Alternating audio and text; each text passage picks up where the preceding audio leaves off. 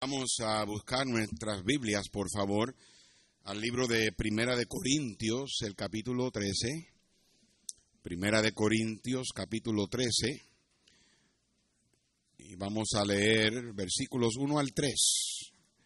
Primera de Corintios 13. Y los versos 1, 2 y 3. Puestos de pies, hermanos, para la lectura de la palabra de Dios.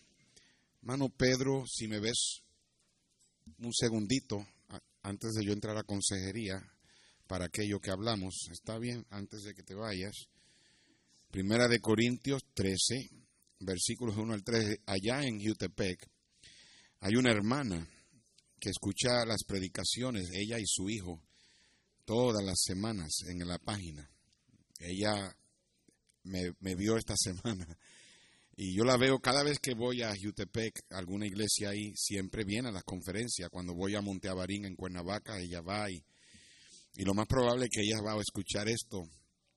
Y esa hermana me dice a mi pastor, yo me siento que conozco su iglesia.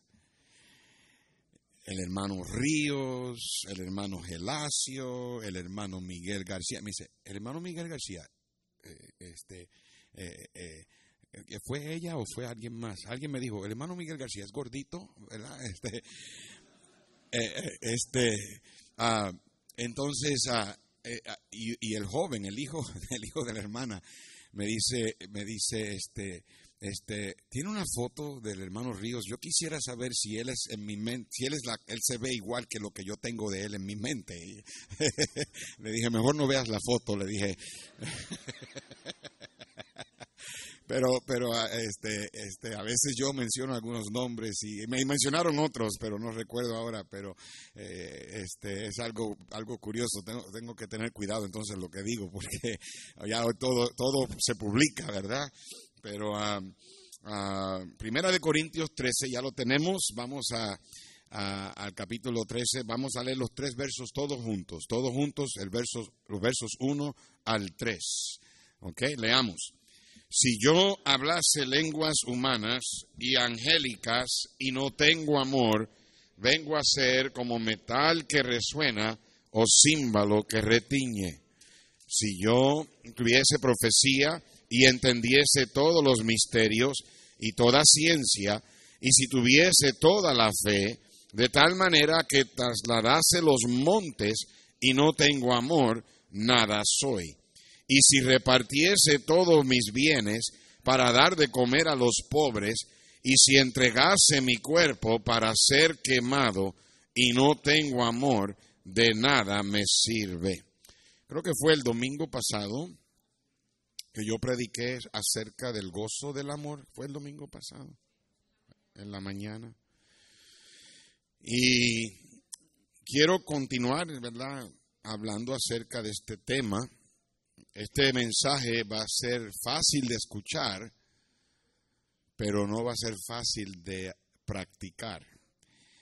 Es difícil, pero no es imposible. Si por favor me ayudan con los teléfonos, no debe haber teléfono prendido en el auditorio. Ah, pero permítame tratar de, una vez más, ah, enseñar lo que el apóstol Pablo, inspirado por el Espíritu Santo, trató de decir cuando él dijo, él dijo que si no tengo amor, vengo a ser como metal que resuena, no tiene un sonido claro, címbalo que retiñe, un címbalo que, que, este, hace ruido. O dice, si no tengo amor, nada soy, nada soy. O si no tengo amor, de nada me sirve. Vamos a orar y entonces dejo que se sienten y les voy a contar una historia para dejarlos con el suspenso. Y entonces al final te digo, ¿verdad? Ah, el hermano Tommy Ashcraft estaba predicando conmigo en, en California y él dijo, ¿verdad? Yo he notado que cada vez que predico con el hermano Dani, él usa historias y deja a la gente en suspenso y luego termina la historia. Yo dije, para entre mí, mm, eso me, como que me gusta eso. Y él trató de hacerlo, dijo que contó una historia, pero al final se le olvidó terminarla. Entonces dejó a la gente, ¿verdad? Dijo, ya, dije, ya no, ya no intenté hacerlo más, ¿verdad?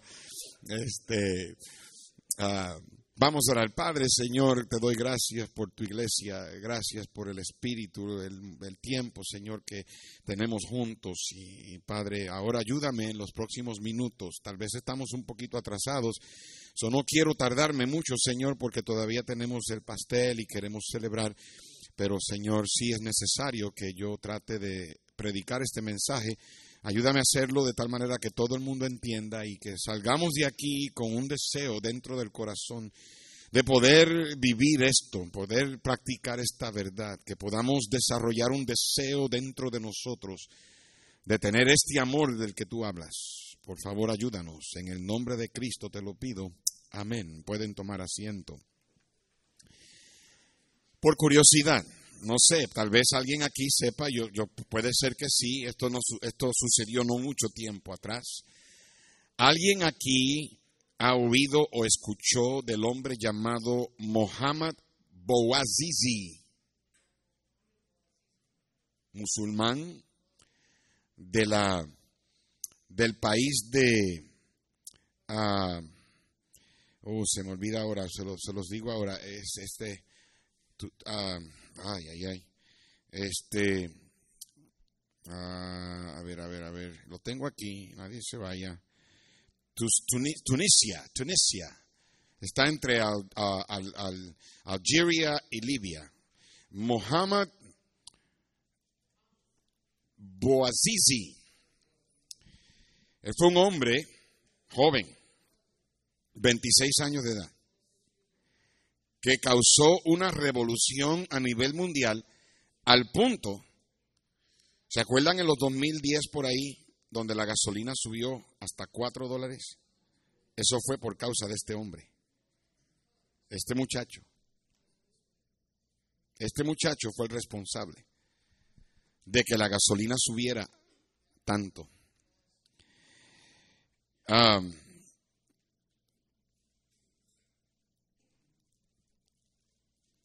Pocos son los hombres que han tenido el impacto en el mundo como lo tuvo él. Él causó que hubiera una revolución que se propagó por toda esa área del Medio Oriente, Libia, Egipto, Yemen, Jordania, Irán, ah, Saudi Arabia, Siria, todos esos países.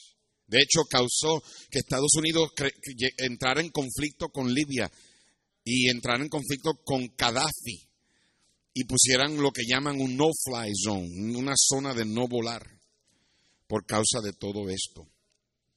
Pero al final, en el mensaje, casi al final, te voy a contar la historia de Mohamed Bouazizi. Pero para empezar el mensaje, te voy a hablar sobre otro hombre llamado Dirk Williamson. Uh, más adelante te digo cómo se deletrea el, apellido para si estás interesado en buscarlo. Uh, él fue un hombre que tuvo un gran impacto en Holanda durante el tiempo de la Gran Inquisición, la Inquisición española. Ese es el tiempo donde la supuesta, en aquel tiempo le llamaban la Santa Madre Iglesia, perseguía a los cristianos. La iglesia católica era la iglesia del Estado de, España y ellos fueron los responsables de perseguir personas que ellos llamaban herejes. Ellos prohibían que el hombre común leyera la Biblia, que solamente los religiosos y los la jerarquía católica la podía leer y entenderla e interpretarla. Y durante esos tiempos hubo grandes, mucha sangre derramada. Y la, iglesia católica fue conocida. Era conocida como una iglesia en aquel tiempo tan poderosa y era bien cruel con la gente que ellos ah, capturaban, ah, y que eran cristianos y las torturas. Mire, yo tengo libros en mi oficina y he leído acerca de algunas de las torturas que la iglesia le imponía a la gente que atrapaban, que sería bien peligroso hablar de eso aquí por los niños que están aquí. Les causaría miedo. Eh, tenían unas maneras increíbles de torturar a la gente y hacer que la gente renunciara a su fe en Cristo. ¿Qué sucede?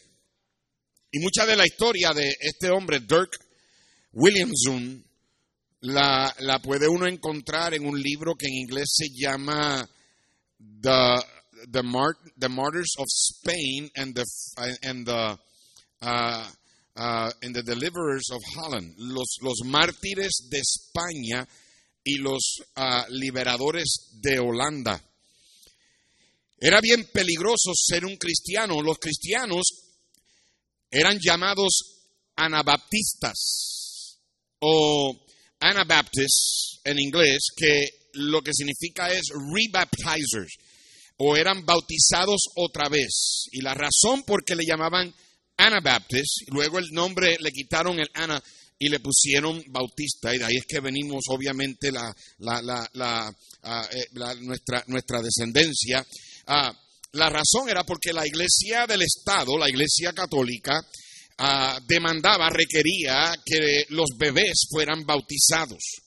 Ellos siempre han enseñado que el bautismo de bebé es uno de los sacramentos y obviamente este supuestamente le quita el pecado original, el pecado de Adán, ¿verdad?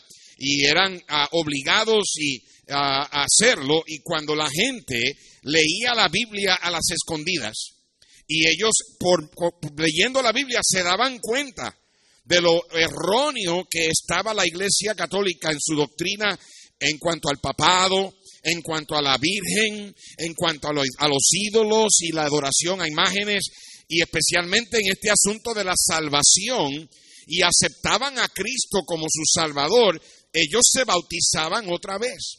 Obviamente, cuando digo otra vez, era porque habían sido bautizados de bebé. Pero a ellos darse cuenta de que eso no era un bautismo verídico o correcto, era falso, entonces ellos se bautizaban como Dios mandaba pero se convertían en enemigos peligrosos para la Iglesia Católica, porque el cristiano, cuando se convierte a Cristo, era una persona, al convertirse a Cristo, sabe por mandato de la Biblia que tiene que propagar el Evangelio. Y entonces la Iglesia Católica se iba detrás de todas estas personas y los torturaba, los mataba. Muchos morían en las torturas. Había una que le llamaban The Rack.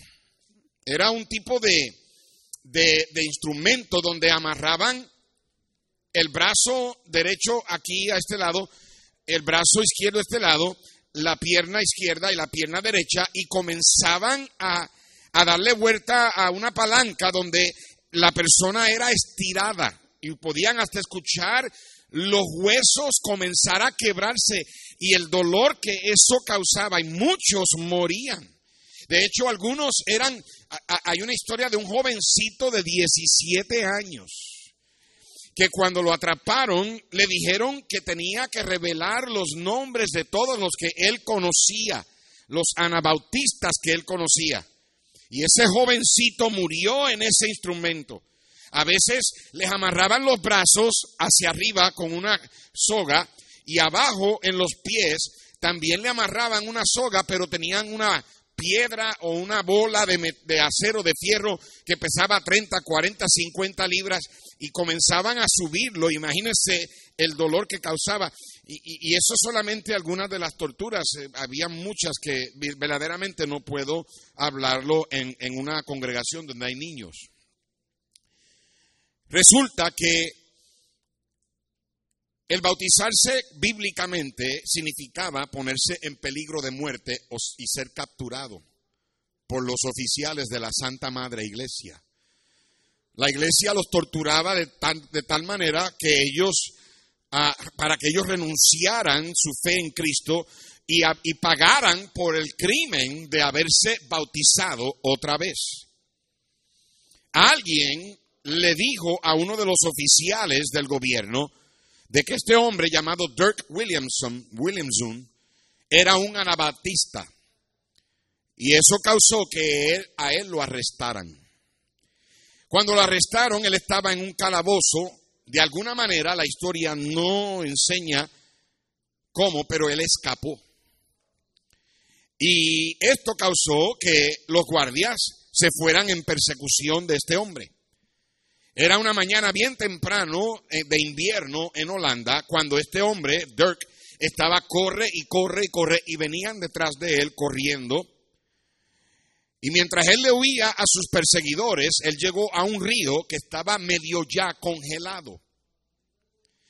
Él simplemente comenzó a correr por encima de la capa de hielo y fue cuando él mientras corría escuchaba que el hielo iba estaba rompiéndose, pero él continuó corriendo por su vida hasta que cruzó al otro lado. Cuando los guardias que lo perseguían llegaron a la orilla del río antes de cruzarlo, uno de ellos, o sea, a ellos le dio miedo de cruzar y el guardia principal le dijo a uno de los soldados que se fuera detrás de Dirk Williamson, Williamson y lo persiguiera. El hombre comenzó a correr por el río y cuando llegó a dos terceras partes del, del camino, el hielo se rompió y el guardia cayó dentro del agua congelada, fríísima, inmediatamente exponiéndose a la muerte. Los magistrados acá del gobierno se quedaron a la orilla del río acá, viendo a ese hombre muriéndose sin hacer nada.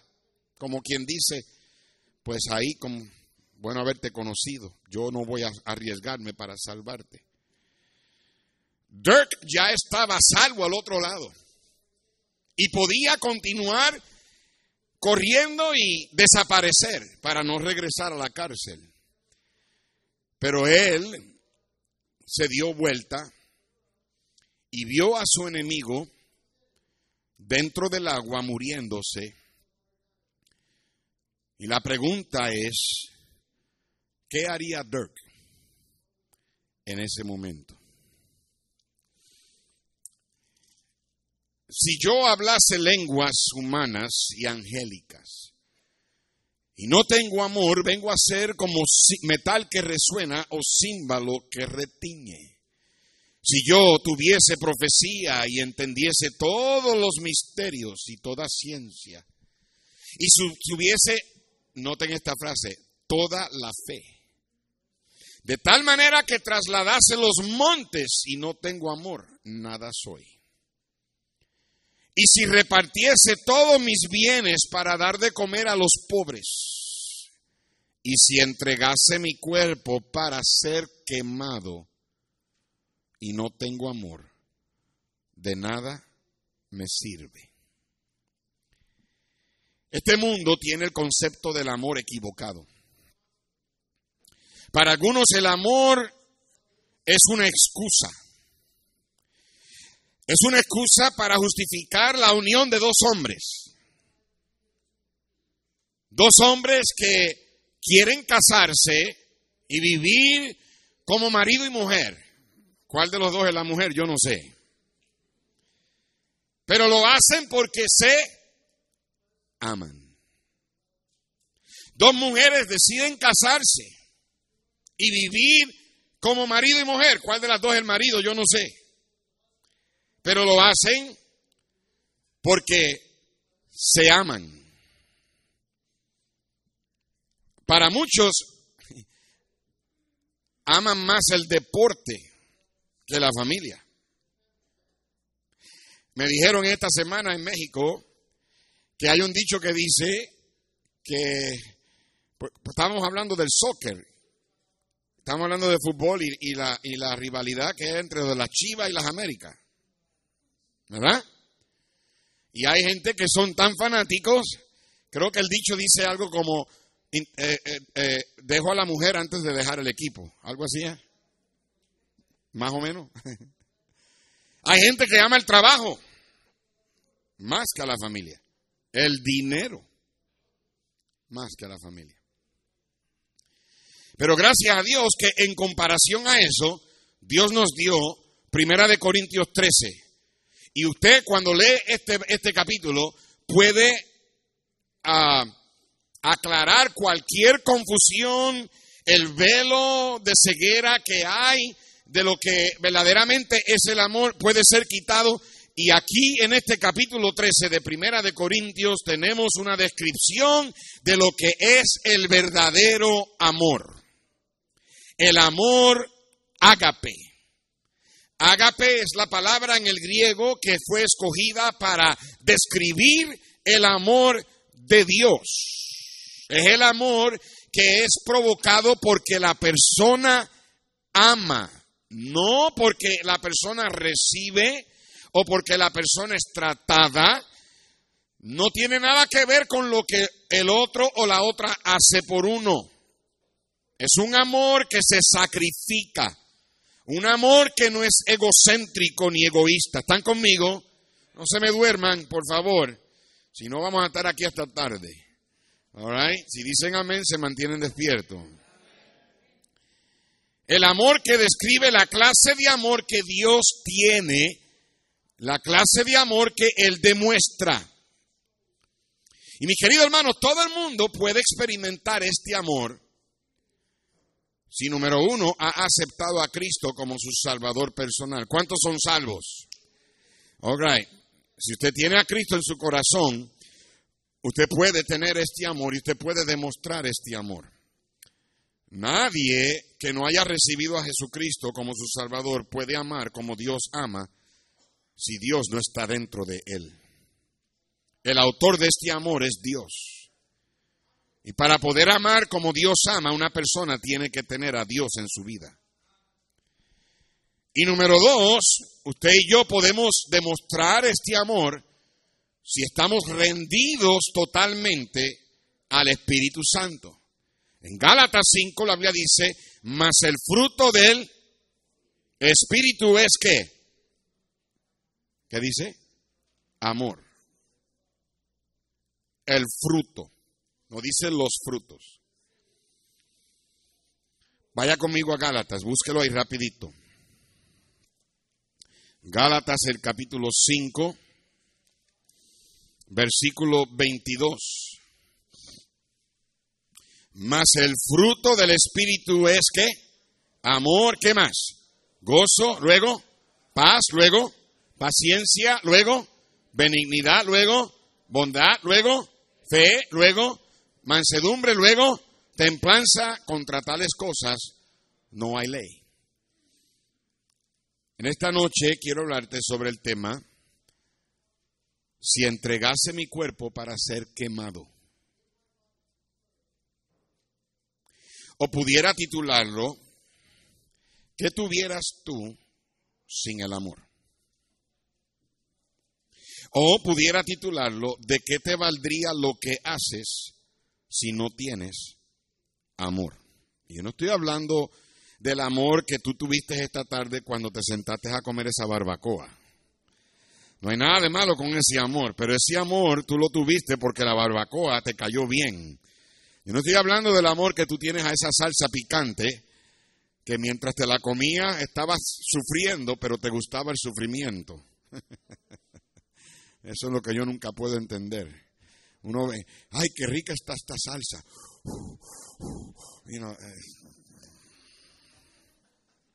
yo nunca puedo entender eso. Si te duele tanto, ¿para qué te la comes, verdad?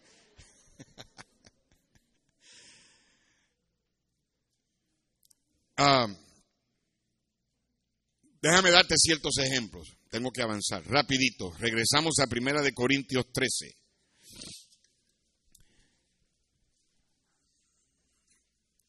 Primera de Corintios 13. ¿Lo tienen? Yo sé que hace calor, hermanos. Yo sé que hace calor, pero no estamos tan calientes como si estuviéramos en Altamira. Yo fui a Altamira a predicar, yo te digo la verdad, ese sí que son las puertas del Hades. Uf, calor inmenso. Que si fueras un misionero con el don de lenguas y pudieras hablarle a cualquier persona de cualquier país en cualquier idioma. ¿Qué si fueras un maravilloso misionero? Dice el verso 1, si yo hablase lenguas humanas y angélicas, tal vez las lenguas angélicas son las lenguas que Dios le da a una persona por el poder del Espíritu Santo para hablar en otro idioma que esa persona normalmente no habla. ¿Alguna vez tú has tratado de enseñarle a tus hijos a hacer algo? A jugar un deporte o a, hacer algo. Y en vez de ellos disfrutarlo, más bien se frustran hasta que tu esposa te dice a ti, pero déjalos que hagan, lo hagan como ellos quieren y lo disfruten. Eso es lo que hacía mi papá cuando me enseñaba a mí y a mis hermanos a nadar. Él nos llevaba a la playa y nos enseñaba a nadar. Papi me enseñaba a nadar, pero de la manera que él me enseñó a nadar, a veces me hacía llorar. Él simplemente me decía, ok, vamos a enseñarte a nadar. Y de, ¿tú confías en mí? Sí, yo confío en ti, papi. Ok, vente conmigo. Y de momento, ¡juá! Me tiraba. Nada. Entonces, y tragando agua salada, y, entonces empezaba a llorar. No llores, no llores, que los machos, esa era la, frase famosa de papi, los machos no lloran. Un día mi hermano también eh, le dijo eso y mi hermano dijo, pues yo no soy macho nada. Y seguía llorando.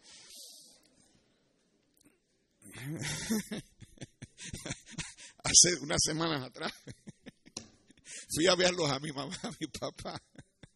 Los fui a ver. Y mi hermano Mike me estaba contando de que él llegó a la casa del trabajo y de momento entró a la casa y no vio a mi papi. Y de momento oye un grito. Un grito. Y mi hermano, ¿y de dónde viene eso? Y de momento él entra, ve a entrar a mi mamá y mi mamá viene corriendo. Y, mami, mi hermano dice, mi hijo, eh, mami, ¿qué pasó? Y mami le dice, corté a tu papá. Corté a tu papá. Y, y mi hermano Mike comenzó a reírse y mami le dice, no te rías. Corté a tu papá. Mike salió afuera y mi papá estaba parado así y, la, sangre le bajaba de, la mano. Y, mi, papá decía, esa madre tuya me cortó. Yo no y otras cosas, yo no sé, la cosa es que mami y papi estaban en el, en el jardín y mami tenía las tijeras esas grandes. Y estaba, y, mi papá estaba aguantando la planta mientras mami cortaba, pero le cortó, hermano, le cortó el dedo a mí, literalmente lo tenía colgando. Y entonces mi hermano lo ve y le dice, los machos no lloran.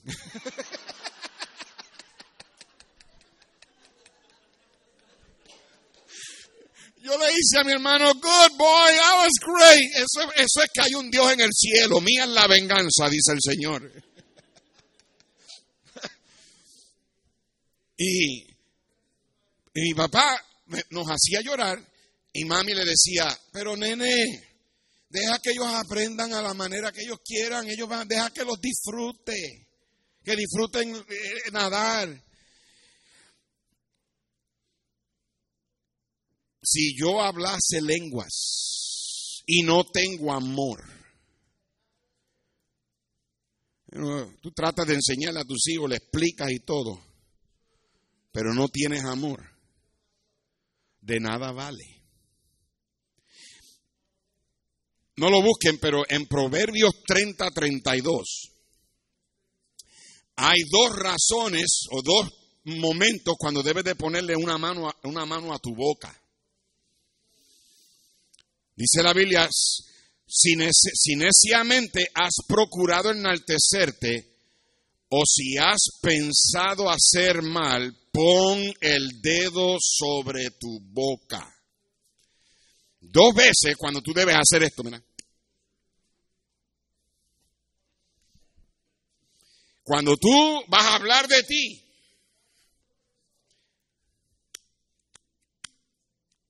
ponte dedo en la boca. cuando procuras enaltecerte, o cuando piensas hacer algo, hacerle mal a alguien. Mira hermano, muchas veces es mejor no dar tu opinión en cuanto a algo. Muchas veces es mejor quedarte callado, callada. Porque la mayoría de las veces no lo hacemos por amor, tanto como lo hacemos para impresionar o para ganar el argumento. Pudiera ser un maravilloso misionero. Y un buen maravilloso misionero no es solamente aquel que lleva el mensaje, sino aquel que con sus palabras bendice a la gente, a quien se lo da, a quien le dice el Evangelio, y lo dice bañado con el amor de Dios. De nada vale que tú hables. Que si tú fueras un tremendo predicador, dice en Primera de Corintios 13, en el verso 2, y si tuviese profecía. Un predicador con un discernimiento tremendo acerca de las profecías de la Biblia que si tuvieses el talento de entender todos los misterios, mira que hay muchos misterios, misterios acerca de la venida de Cristo, misterios acerca de Dios. Dice la Biblia que nadie ha visto a Dios. ¿Alguna vez se ha preguntado si cuando estemos en el cielo podremos ver a Dios? Es un misterio. Pero que si una persona tiene la habilidad de discernir todos los misterios, pero no tiene amor, dice Biblia, nada es. ¿Están conmigo? Que si tuvieras el don de entender toda ciencia, tener todo conocimiento, dice la Biblia, y si entendiese todos los misterios y toda ciencia, pero no tienes amor, de nada vale. Que si fueras un movedor de montañas, que tuvieras toda la fe para mover montes. Esa frase es dicha tres veces en la Biblia. Pablo estaba citando a Jesús cuando él dijo esa frase. La historia la podemos encontrar, deje su mano ahí en, en Corintios y vaya conmigo a Mateo 17, rapidito. En Mateo capítulo 17 y el versículo 14 al 21, no voy a tomar el tiempo para leer la historia completa, pero tenemos la historia de cuando Jesús nació a un muchacho lunático que estaba poseído por un demonio. Cristo acababa de bajar del monte de la transfiguración y se encontró que había un hombre que tenía un hijo lunático y él había pedido a los discípulos que lo sanaran, pero ellos no pudieron. Y entonces se lo trajeron a Jesús, quien lo sanó. Y en el versículo 19 dice, viniendo entonces los discípulos a Jesús aparte, dijeron, ¿por qué nosotros no pudimos echarlo fuera? Y Jesús le respondió, le dijo, ¿por vuestra qué? Poca fe. Porque de cierto digo que si tuvieres fe como un grano de mostaza y dijeres a este monte, pásate de aquí allá y se, se pasará. Y nada os será imposible. La fe de un grano de mostaza. Una semilla de mostaza, la semilla más pequeña. Algunos de ustedes la han visto, ¿verdad? La semilla de la mostaza. Pero cuando la siembra puede crecer a ser un árbol frondoso. Y hay un contraste aquí porque Cristo dijo, si tuvieras la fe del tamaño de la semilla de la mostaza, pudieras mover monte le dirías a este monte. Pero en Corintios Pablo dijo, si tuviera toda la fe, de modo que trasladase montes. Quiere decir que esa fe crece, puede crecer. Tú comienzas con una semilla de mostaza y el Señor usó la, la semilla de la mostaza porque es algo que tú siembra y crece y la fe es algo que va creciendo. La fe viene por él y el oír por la. Y tú puedes comenzar teniendo fe porque Dios te contestó esta oración y luego continúa con otra otra otra oración contestada y tu fe va creciendo y va creciendo y va creciendo y Pablo dice, si yo tuviese toda la fe, llega al máximo, ya no hay más fe, la tengo toda de tal manera que traslado montes y no tengo ese amor dice la Biblia, nada soy. De cualquier forma que lo veas, cuando tú estudias la doctrina de la fe, la Biblia siempre enfatiza el objeto de la fe más que la fe misma. El objeto de la fe. A ver cómo, a ver si puedo explicar esto. Ah, Let's see, Obed, come here, mijo. Come here. Alexis, come here. All right, come here.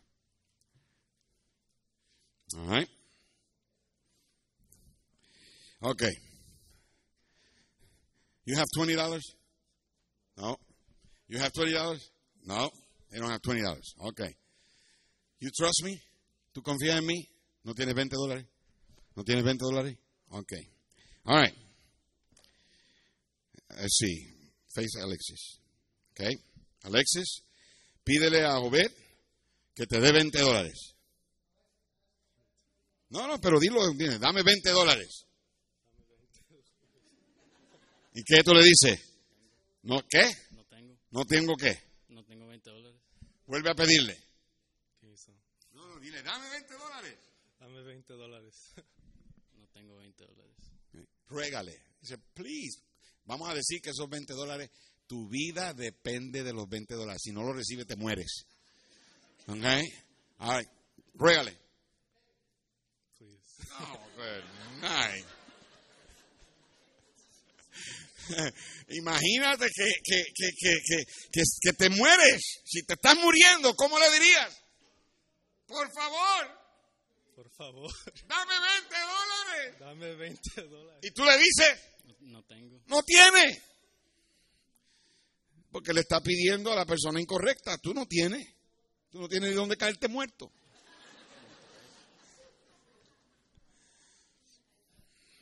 ¿Tú confías en mí? Pídeme 20 dólares. No te voy a dar nada. All right, you can sit down. Thank you. Thank you, guys. Yo tengo 20 dólares. Lo que pasa es que yo no le voy a dar 20 dólares, ¿eh? que me dé a mí. No. De la, de la misma manera, el único que nos puede dar a nosotros algo es Dios. Tú no puedes pedirle, y yo no estoy tratando de ofender a nadie, pero tú no puedes pedirle a la Virgen que te dé algo porque la Virgen no es Dios.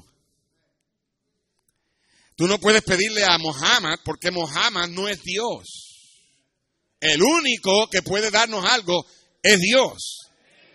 Y tú puedes llegar a un punto donde tú puedes mover la mano de Dios. Tú puedes llegar a un punto donde Dios te puede dar a ti todo lo que le pides. Amén. Literalmente tú le pides a Dios y Dios te contesta a las oraciones. Pero si no tienes amor, de nada vale.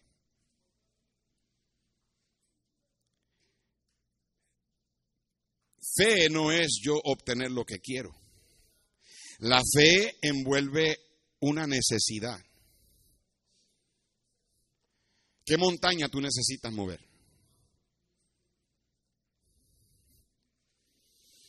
Pero si tienes la fe que mueve la mano de Dios y no tienes amor ágape, de nada sirve. Dice, no vas a tener ganancia. Tú puedes tener una fe que impacta a la gente, pero de nada te vale si no tienes ese amor agape. Ahora, podemos mover la montaña más grande con nuestra fe, pero de nada vale si no tenemos el amor que habla Primera de Corintios 13. que si fueras un ministro de misericordia, dice el verso 3, y si repartiese todos mis bienes para dar de comer a los pobres. Si repartiese todos mis bienes, escúchame bien, si ayudamos a todos los misioneros que piden ayuda porque están teniendo necesidad, si mandáramos dinero para darle de comer a la gente en Venezuela, que literalmente no encuentran de comer, y no tenemos este amor, de nada sirve. Si te vas al centro de Dallas, a las calles donde están los hambrientos y la gente que no tiene dónde vivir y los alimentas, y no tienes el amor de Dios, de nada vale. Escucha lo que te voy a tener, te voy a decir. Una cosa es tenerle lástima. Hay gente que lo hace por lástima, pero es otra cosa hacerlo por amor. Y que si los pobres son vagos y por eso es que son pobres. Que si tú le das a alguien y de momento te enteras de que esa persona está pasando por lo que está pasando porque el hombre no quiere trabajar. Y la reacción de nosotros es, bueno, pues, ¿para qué darle de comer? Si no quiere trabajar, pues allá él, es culpa de él. Yo no voy a darle dinero a alguien que lo que va a hacer es aprovecharse de mí. Pero el amor de Dios los ama a ellos de la misma manera antes de que ellos se aprovecharan de Él y aún después que ellos se aprovechan de Él. Esto es difícil. Dios no nos ama a nosotros por lo que nosotros podemos hacer o por lo que nosotros vamos a hacer. De hecho, Dios nos amó a nosotros antes de nosotros nacer y Dios nos ama a nosotros aún cuando nosotros no somos lo que debemos ser. El amor de Dios no cambia.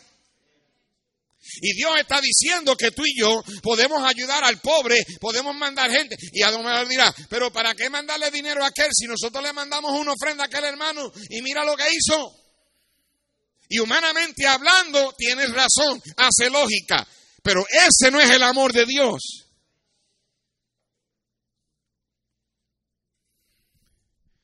Por eso es que Cristo nos dice a nosotros que amemos a nuestros enemigos.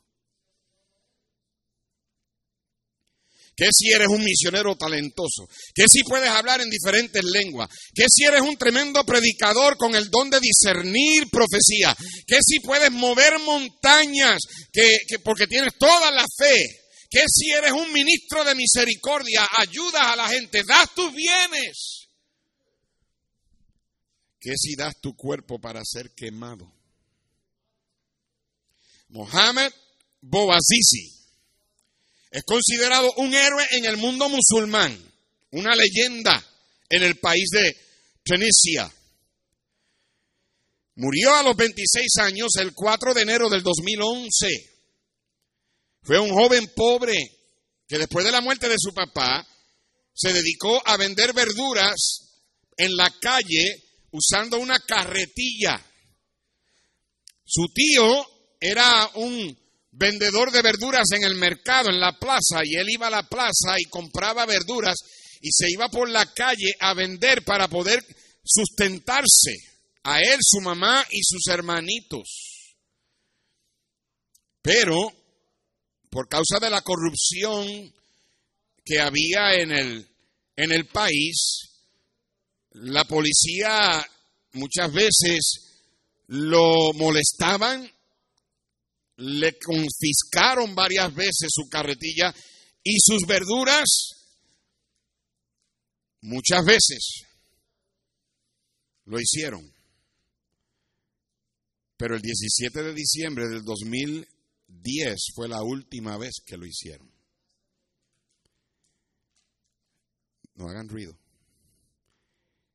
Esa mañana del 17 de diciembre, él fue al mercado a comprar la verdura y a dedicarse el resto del día a vender los productos. Y a las diez y media de la mañana vino una policía mujer, una mujer policía, quien comenzó a molestarlo y supuestamente bajo la excusa de que él no tenía licencia para vender.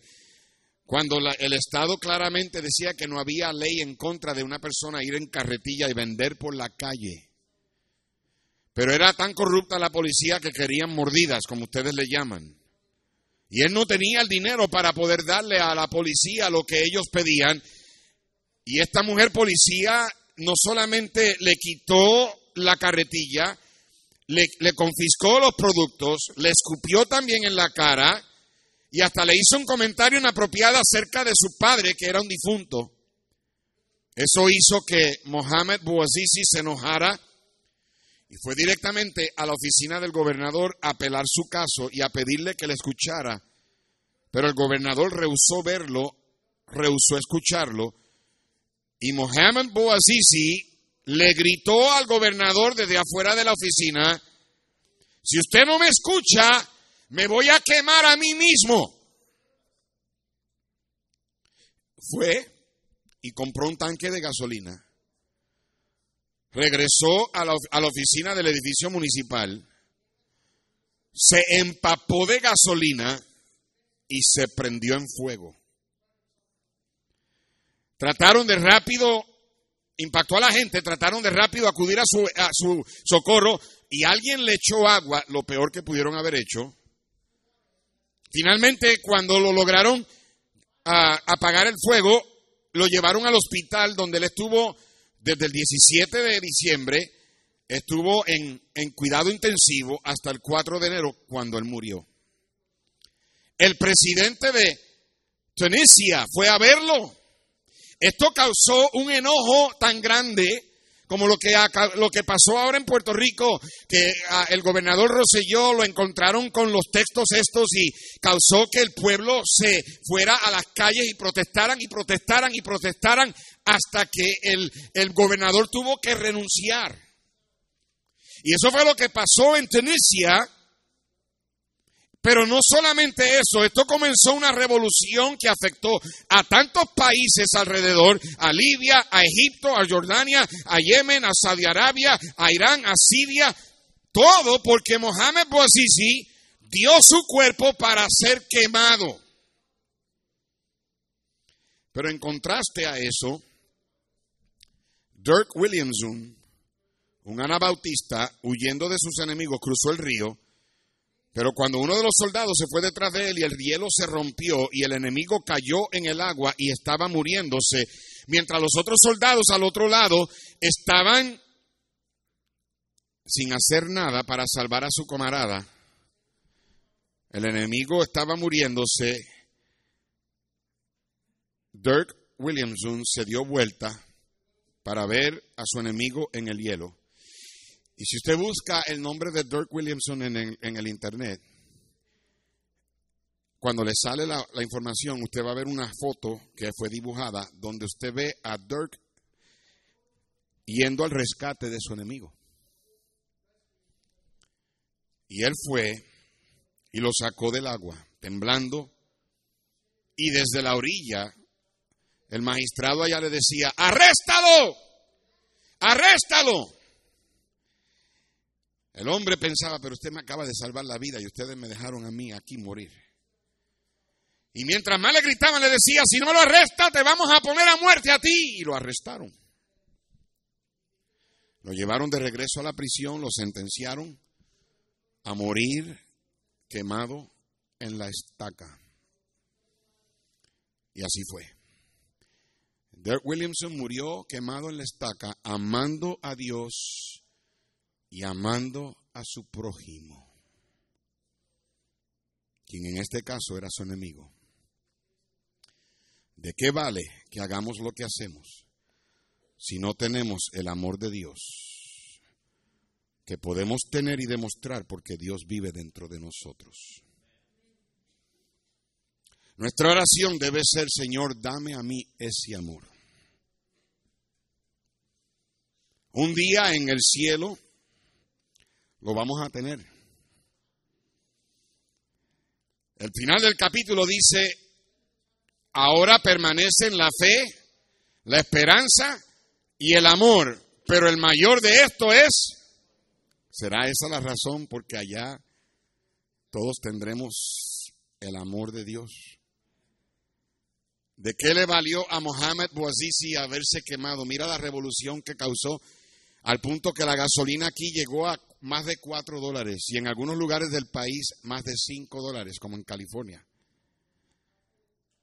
por un hombre que se quemó vivo, 26 años de edad. Lo consideran un héroe. Pero ¿de qué le vale si no tiene a Cristo? Sin embargo, así somos cristianos, que hacemos lo que hacemos y no tenemos el amor de Dios. Nuestra oración debe ser, Señor, dame ese amor, como Dirk, que lo ganó todo en el cielo, porque dio su cuerpo para ser quemado. Y lo demostró porque no solamente amó a Dios, no renunció a su fe, pero también amó a aquel que lo traicionó. ¿Tienes tú ese amor? Eso es, es ese amor el que te motiva a hacer lo que haces, el amor ágape, el amor que se sacrifica, el amor que no piensa en sí mismo, el amor que da sin esperar recibir. El amor que va la extra milla y hace lo que hace, no importa lo que te hagan a ti. Les dije, fácil de escucharlo, pero difícil vivirlo. Pero no es imposible. Porque el Dios de amor vive dentro de aquel que ha recibido a Jesús como su Salvador. Y el fruto del Espíritu es amor. Padre,